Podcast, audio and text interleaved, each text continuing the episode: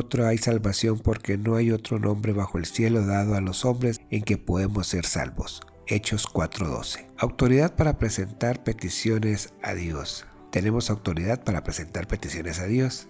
El Cristo glorificado está ahora sentado a la diestra del Padre, donde intercede por nosotros sirviendo como nuestro sumo sacerdote. Él nos ha dicho que vengamos y pidamos lo que necesitamos. Esas palabras nos dan la autorización para acceder al trono de la gracia en cualquier momento para hablar personalmente con el Padre. A toda persona que ha recibido a Jesucristo como su Salvador, el Señor le ha concedido el derecho usar su nombre. Armonía con el propósito de Dios. Basado en nuestra relación familiar con Jesús, tenemos acceso al Padre y podemos hacerle peticiones con la autoridad de Cristo. Pero para usar el nombre del Salvador tenemos también que estar de acuerdo con los propósitos de Dios. Ora en el nombre de Jesús significa que estamos pidiendo en conformidad con su carácter y su voluntad. Como siervos de Dios, nuestra prioridad absoluta debe ser obedecer al Señor y su voluntad, no la nuestra. Tener seguridad en una respuesta. En el nombre de Jesús es una frase de confianza, es una confesión de certidumbre de que nuestra oración será respondida. Y Dios no quiere que usted ore mecánicamente. Por tanto, cuando oren en el nombre de Jesús, recuerde que autoridad para presentar peticiones a Dios, armonía con el propósito de Dios, seguridad de una respuesta, y Dios no quiere que usted ore mecánicamente. Este es un poderoso recordatorio de que usted pertenece a Él